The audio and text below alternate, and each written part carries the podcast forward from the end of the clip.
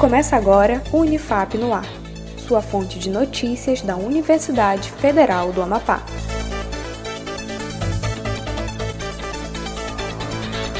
Olá, eu sou Iago Fonseca. Nesta edição do Unifap no Ar, você acompanha os destaques da Universidade Federal do Amapá. Vamos às notícias.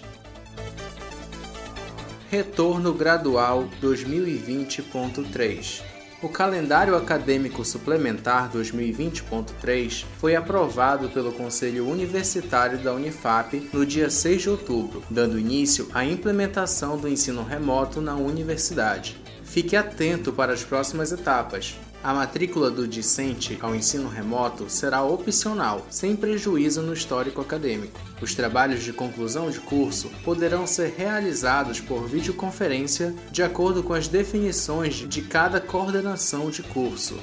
Saiba mais sobre o retorno remoto no site da Unifap em unifap.br. Outubro Rosa.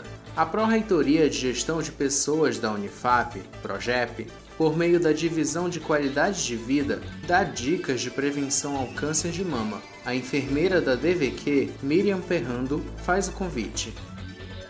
E vim aqui fazer um convite a todas as servidoras da Unifap para participarem da ação do Outubro Rosa.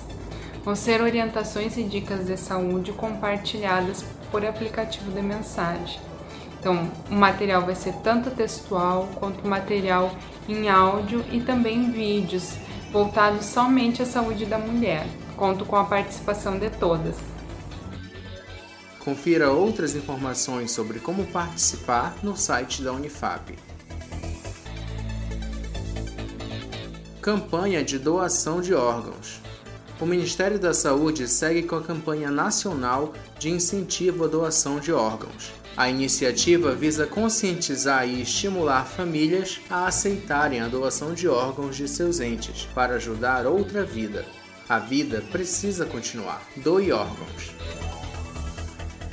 O Unifap no ar de hoje fica por aqui. Acompanhe os boletins anteriores nas redes sociais da Unifap e no Spotify.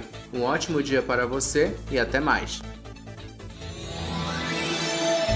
Acompanhe outras notícias no site da Unifap em unifap.br, uma produção da Assessoria Especial da Reitoria, a CESP, Escritório Modelo Unifap Notícias.